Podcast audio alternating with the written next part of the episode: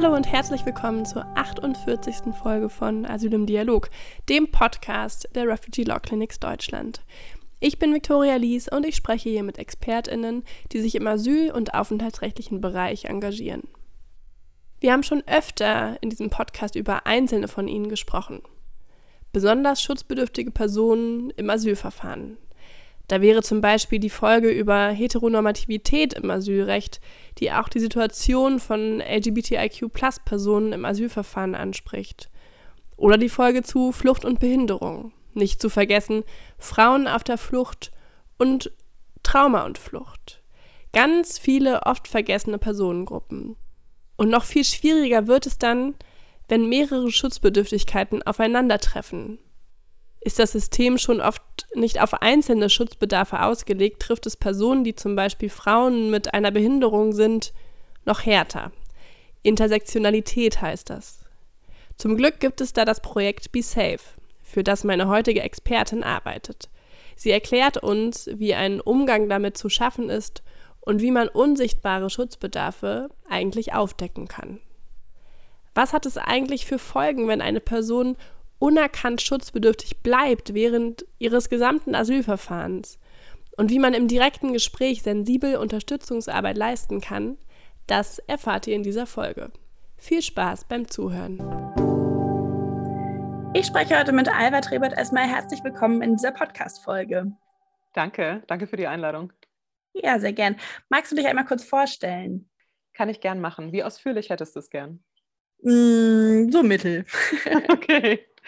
Ähm, ja, ich bin Alva Trebert, ich bin feministische Soziologin und Genderhistorikerin und ich arbeite schwerpunktmäßig zu sexueller und geschlechtlicher Vielfalt und dabei vor allem an den thematischen Schnittstellen mit Gewalt, Diskriminierung und politischer Arbeit. Und den Fokus auf Flucht habe ich seit etwa fünf Jahren.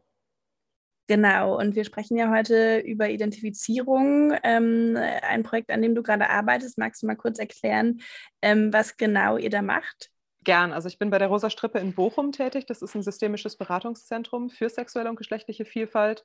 Ähm, leite da auch ähm, seit einigen Jahren in NRW Schulungsprojekte zum Thema sexuelle geschlechtliche Vielfalt und Flucht. Und seit Anfang 2021 bin ich wissenschaftliche Mitarbeiterin in einem Modellprojekt namens Be Safe äh, in dem wir gemeinsam mit der bundesweiten Arbeitsgemeinschaft der psychosozialen Zentren für Flüchtlinge und Folteropfer erstmals ein intersektionales Konzept zur Identifizierung besonders schutzbedürftiger Geflüchteter in der Erstaufnahme entwickeln und das aktuell auch in zwei Bundesländern pilotieren. Dabei werden wir unterstützt von anderen Fachverbänden und NGOs, wie zum Beispiel dem Lesben- und Schwulenverband in Deutschland, dem Koordinierungskreis gegen Menschenhandel, Handicap International und Save the Children.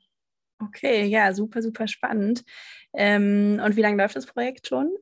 Es läuft seit Anfang 2021 und das Modellprojekt endet Ende diesen Jahres, aber wir hoffen natürlich, dass es danach weitergeht, denn die Themen gehen uns nicht aus.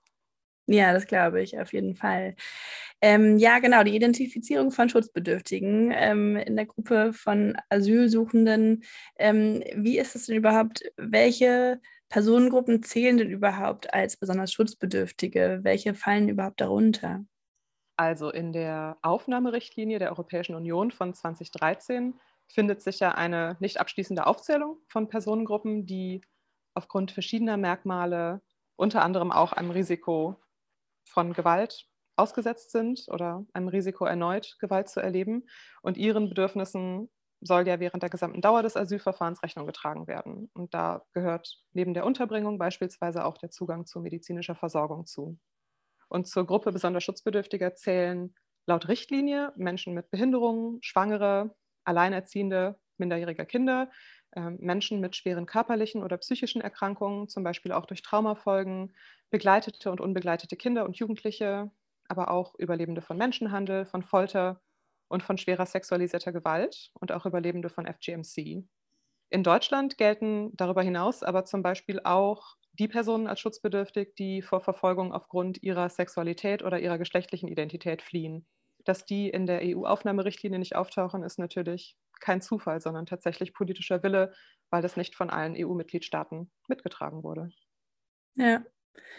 Okay, ja, und das ist ja so, ich meine, das ist, ist ja eine Vielfalt an Personengruppen, ähm, dass einige Schutzbedürftigkeiten leichter zu identifizieren sind, die sind auffälliger, die sind, sind sichtbar und dann gibt es die, die unsichtbar sind und die, die es ja dann irgendwie dann doch heißt, aber auch zu identifizieren, um ähm, diesen Schutzbedarfen gerecht zu werden.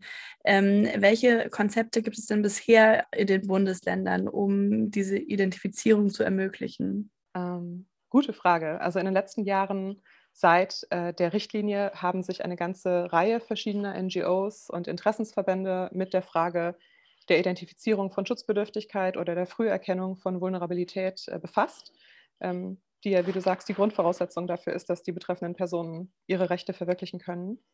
Bei den Erfahrungen und Ressourcen knüpfen wir mit BeSafe jetzt an und die Herausforderung besteht eben gerade darin, dass viele Schutzbedarfe auf den ersten Blick nicht erkennbar sind, beispielsweise psychische Folterfolgen oder die sexuelle Orientierung und dass es für Betroffene aber auch aus verschiedenen Gründen sehr schwierig sein kann, darüber zu sprechen. Ähm, einerseits sind die Themen oft mit großer Scham und mit Angst besetzt und werden in den Herkunftsländern, aber eben auch in Deutschland oft stark tabuisiert, aber andererseits fehlt auch das Wissen um Rechte und Schutzmöglichkeiten. Und hier ist aus unserer Sicht eben Expertinnenwissen zentral, um die Vorerfahrung der schutzsuchenden Personen zu verstehen, einzuordnen und die Ansprache in der Beratung auch mehrsprachig sensibel zu gestalten, geeignete Anschlussversorgung zu ermöglichen. Es gibt bereits eine Menge Expertise und Erfahrung aus verschiedenen Modellprojekten in verschiedenen Bundesländern, die sich aber meistens, und das ist der Haken, nur mit einer schutzbedürftigen Gruppe und ihren Bedürfnissen auseinandersetzen, nämlich mit dem Arbeitsschwerpunkt der jeweiligen NGO oder des jeweiligen Projekts. Und wir versuchen diese Expertise bei BeSafe deswegen zu bündeln und daraus ein Konzept zu entwickeln, das die häufige Mehrfachbetroffenheit der Geflüchteten abbildet und die Schutzbedarfe tatsächlich intersektional denkt. Das ist in der Form tatsächlich neu, das gab es so noch gar nicht. Ähm, auch in anderen europäischen Staaten haben wir da bisher kein entsprechendes Konzept gefunden. Wir haben aber großes Interesse daran, in Zukunft auch mehr mit Kolleginnen auf EU-Ebene darüber ins Gespräch zu kommen und zu bleiben. Ja, Okay, ja, das ist ja, ist spannend, dass das jetzt ähm, mal in Angriff genommen wird, dass das tatsächlich auch mehrere Schutzbedarfe ähm, und Personengruppen umfasst. Ähm, was sind denn dann die einschneidendsten Einschränkungen für Betroffene? Ähm, was würdest du sagen? Also, wenn eine Person nicht als schutzbedürftig identifiziert wird, was ist die Folge? Ähm, das können ganz verschiedene Folgen sein. Also wenn Vulnerabilität nicht rechtzeitig erkannt wird oder nicht frühzeitig erkannt wird ähm, und keine entsprechenden Maßnahmen folgen, kann das wirklich verschiedene drastische Folgen für Betroffene haben. Sie werden erst einmal nicht über ihre Rechte und die ihnen zustehende rechtliche und psychosoziale Beratung informiert und werden nicht dabei unterstützt, sie umzusetzen. Ähm, aber nur mit entsprechender Aufklärung und Begleitung werden vulnerable Schutzsuchende wieder handlungsfähig im Asylsystem. Und wenn das nicht geschieht, bekommen sie oft keinen Zugang zu notwendiger medizinischer oder psychologischer Versorgung. Ähm, nicht rechtzeitig behandelte Verletzungen oder Erkrankungen werden chronisch. Ähm, nach den oft traumatischen Erlebnissen vor oder auf der Flucht entstehen langfristige Traumafolgen und psychische Erkrankungen. Ähm, Menschen sind auch oft in Aufnahmeeinrichtungen untergebracht, die ihren Bedarfen gar nicht entsprechen können, etwa weil Gebäude nicht barrierefrei sind oder weil eine schwer kranke Person keine Einzelunterbringung bekommen kann oder eine queere Person auch Ausgrenzung oder Gewalt von MitbewohnerInnen, aber auch von Mitarbeitenden der Einrichtung erfährt.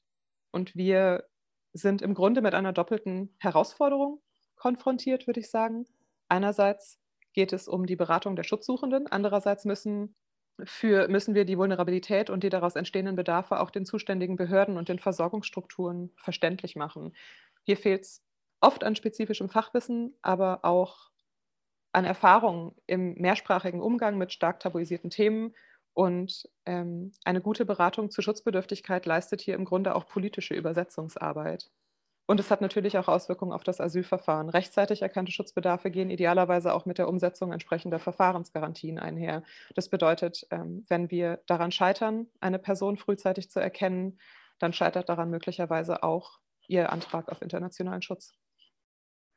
Ja, und also was man dann auch aus dem Beratungsalter kennt, ist dann so ein bisschen den Vorwurf, wieso man eine Schutzbedürftigkeit nicht vorher schon irgendwie angesprochen hat ähm, und dass da aber Gründe dahinter stehen, äh, die auch auf jeden Fall ähm, plausibel sind. Äh, das wird dann oft leider nicht so gesehen. Genau, du hast ja erzählt, dass es Modellprojekte gibt für besondere Schutzbedürftigkeiten, ähm, die dann oft verbunden sind mit NGOs, mit denen zusammengearbeitet wird. Das heißt, es gibt gar keine staatliche Struktur der Identifizierung. Es gibt aktuell kein systematisches, flächendeckendes, zielgruppenübergreifendes Konzept zur Früherkennung von Schutzbedürftigkeit seitens des Bundes oder der Länder. Das ist richtig. Und wäre das eine Empfehlung eurerseits, ähm, dass das implementiert wird? Oder würdest du sagen, dass die Anbindung von NGOs schon der bessere Weg ist? Ähm, genau, was sind da so eure konkreten Empfehlungen, um die Situation zu verbessern? Ähm, ich denke, die Empfehlungen knüpfen an verschiedenen Stellen an. Also unsere dringende Empfehlung ist es, Schutzbedürftigkeit erstmal intersektional überhaupt zu denken, zu verstehen. Viele vulnerable Personen sind mehrfach betroffen, zum Beispiel queer und Überlebende sexualisierter Gewalt. Ähm, dadurch verändern sich die Herausforderungen bei der Identifizierung, aber auch die Bedarfe in der Anschlussversorgung. Ähm, deswegen ist auch nicht die Antwort auf die Bedarfe aller Personen bei der Identifizierung die gleiche. Äh, und ein gutes Konzept muss das auf allen Ebenen abbilden. Das beginnt im Grunde auf Policy-Ebene mit nachhaltiger Strukturförderung seitens Bund und Ländern für qualifizierte Fachkräfte und Fortbildungsangebote. Ähm, und dafür müssen alle relevanten Ministerien, Behörden, Aufnahmeeinrichtungen, Fachberatungsstellen, Gesundheitsämter, das BAMF und so weiter an einem Strang ziehen bzw. an einem Tisch sitzen. Es braucht klare Informationswege für gemeinsames Case Management, bei dem dann aber die Handlungsfähigkeit der schutzsuchenden Person immer im Mittelpunkt bleiben muss. Es geht nicht darum, Menschen durch ein System zu verwalten, sondern Menschen in diesem System würdevoll handlungsfähig zu machen. Und die große Forderung ist auf jeden Fall, dass aus identifizierten Schutzbedarfen klar geregelte, nachvollziehbare und rechtssichere Konsequenzen folgen müssen. Ähm, Identifizierung darf nicht ins Leere laufen. Wir brauchen einen gemeinsamen verbindlichen Umgang damit. Und deswegen kann ich deine Frage gar nicht so klar beantworten. Ähm, Identifizierung ist definitiv etwas, für das Bund und Länder Verantwortung und Kosten übernehmen sollten. Ähm, gleichzeitig sind wir natürlich darauf angewiesen, dass Beratung qualitätssicher und unabhängig durchgeführt werden kann, je nach Bedarf. Und deswegen sind natürlich auch freie Träger ähm, und NGOs und Fachverbände aus der Struktur nicht wegzudenken. Identifizierung kann nur gelingen, wenn wir alle daran beteiligt sind. Ja, auf jeden Fall. Ähm, wie, was meinst du, wie würde das konkret aussehen? Also wenn eine Person identifiziert wurde, was sind die nächsten Schritte? Wer muss dann alles eigentlich ja auch mit beteiligt werden? Äh, das kommt ganz auf die Bedarfe der entsprechenden Person an, aber im Grunde können das ja alle sein von anderen Fachberatungsstellen, medizinischen ähm, und therapeutischen Fachkräften, Ämter, Behörden, auf allen Ebenen, je nachdem, was die Person braucht, ähm, müssen ja dann sofort Verfahrensgarantien auch umgesetzt werden oder die Person braucht eben entsprechende Stabilisierung, therapeutische Anbindung, medizinische, therapeutische Gutachten, ähm, eine andere Unterbringung, eine Verlegung. Es kommt ganz drauf an. Ja, okay. Und ja, hier in der Hörerinnenschaft äh, befinden sich viele, die ähm, selbst in der Beratung tätig sind. Ähm, und was würdest du denn da für die Beratungspraxis mitgeben ähm, aus euren Erfahrungen, ähm, wie man am besten damit umgeht? Wie findet man vielleicht auch in der Beratung selbst ähm, einen Weg, um äh, einen Schutzbedarf ähm, ja, zu identifizieren? da ja die Beratenden wahrscheinlich an ganz verschiedenen Stellen und in verschiedenen Fachbereichen äh, tätig sind, ist jetzt natürlich ähm, eine Frage, die ich versuche, möglichst allgemein zu beantworten. Äh, ich würde sagen, vernetzt euch so schnell wie möglich mit vielen anderen AkteurInnen in eurer Region. Tauscht euch zu eurer Arbeitspraxis mit besonders schutzbedürftigen KlientInnen aus. Und zwar nicht erst, ähm, wenn ihr einen gemeinsamen Fall mit einer anderen Fachberatung gemeinsam betreut ähm, und die Zeit dann drängt und es schon brennt. Ähm, fordert Fortbildungsmöglichkeiten ein, stärkt eure Verweisungskompetenz. Wir können nicht alle ExpertInnen für alles sein, aber wir können darauf hinarbeiten, dass KlientInnen sich nicht immer wieder aufs Neue anvertrauen müssen und dass die Zusammenarbeit schneller und effizienter läuft. Wir können meistens auch enorm viel voneinander lernen. Ähm, in der konkreten Beratung würden wir empfehlen, möglichst offene Fragen zu stellen, damit Menschen die Möglichkeit haben, auch Schutzbedarfe anzusprechen, die vielleicht nicht euren Arbeitsschwerpunkt betreffen. Ähm, das ist deshalb wichtig, weil, wie gesagt, viele mehr als einen Schutzbedarf haben. Und Fragen können hier auch ähm, entlang der Schwierigkeiten und Bedürfnisse in verschiedenen Lebensbereichen strukturiert sein, anstatt entlang verschiedener Schutzbedarfe. Also beispielsweise könnte ein solches Gespräch strukturiert sein anhand von Herausforderungen oder Bedarfen in der Unterbringung, im Gewaltschutz, in der medizinischen Versorgung und im Asylverfahren. Das wäre unser Vorschlag. Ähm, das könnte, also diese offenen Fragen könnten dann zum Beispiel so aussehen, ähm, in Bezug auf die Anhörungsvorbereitung. Fühlen Sie sich bereit, in der Anhörung über ihre Erlebnisse zu sprechen und was brauchen sie, um sich dafür bereit zu fühlen. Hier kann es also zum Beispiel um Angst- oder Schambesetzte Themen gehen, um eine männliche oder weibliche Sprachmittlung, aber zum Beispiel auch um eine notwendige Stabilisierungsfrist aufgrund von Traumafolgen. Da weiß man vorher nicht, in welche Richtung es geht. Ähm, oder zum Beispiel in Bezug auf die Unterbringung könnte jemand fragen, gibt es Räume auf dem Gelände der Unterkunft, die sie aktuell nicht nutzen oder nicht nutzen können? Und wenn ja, warum nicht? Und da könnte jemand beispielsweise auf Ausgrenzung oder Diskriminierung eingehen, aber zum Beispiel auch auf physische Barrieren, die die Person nicht überwinden kann. Ähm, zur Unterstützung für Fachpersonal äh, gibt es auch ein paar niedrigschwellige Tools, zum Beispiel den Protect-Fragebogen, den das Zentrum Überleben in Berlin entwickelt hat und der äh, spezifisch dafür gedacht ist, Beratenden ohne therapeutische Qualifikation möglich zu machen, ähm, eine erste Einschätzung zu treffen, wie akut jemand psychisch belastet ist und welche Versorgung dann entsprechend nötig wäre. Ähm, also es gibt auch dafür Hilfsmittel, weil wir ja nicht alle auf allen Gebieten gleichermaßen qualifiziert sein können und das ist auch nicht notwendig. Äh, und darüber hinaus würde ich auch sagen, meldet euch gerne bei uns wenn ihr mehr erfahren wollt. Und lasst uns an den Themen in den nächsten Jahren gemeinsam arbeiten. Ja, ähm, vielen Dank. Das fand ich total hilfreiche ähm, Anknüpfungspunkte, auch wirklich hilfreiche ja, ähm, ähm Fragen. Und ähm, ich werde auf jeden Fall in die Show Notes, in die Folgennotizen, ähm, sowohl den Link zu dem Fragebogen von Zentrum Überleben und auch zu Kontaktmöglichkeiten zu euch ähm, verlinken, dass ähm, Leute, die jetzt hier zuhören und äh, da weiter daran arbeiten wollen oder weiter ähm, sich dafür interessieren, äh, dass die da auch den Zugang zu erhalten. Genau.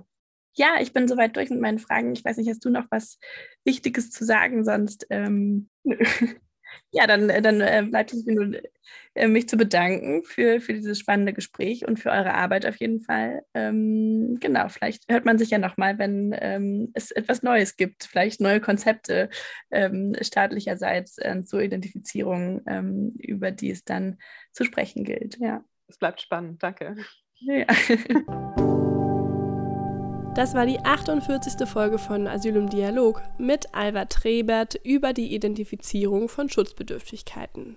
Wie versprochen findet ihr sowohl den Fragebogen von Zentrum Überleben als auch weitere Vernetzungsmöglichkeiten in den Folgennotizen. Ich hoffe, ihr konntet etwas mitnehmen aus dieser Folge und wenn ihr immer up-to-date bleiben wollt, abonniert gerne den Podcast oder folgt ihm auf Instagram.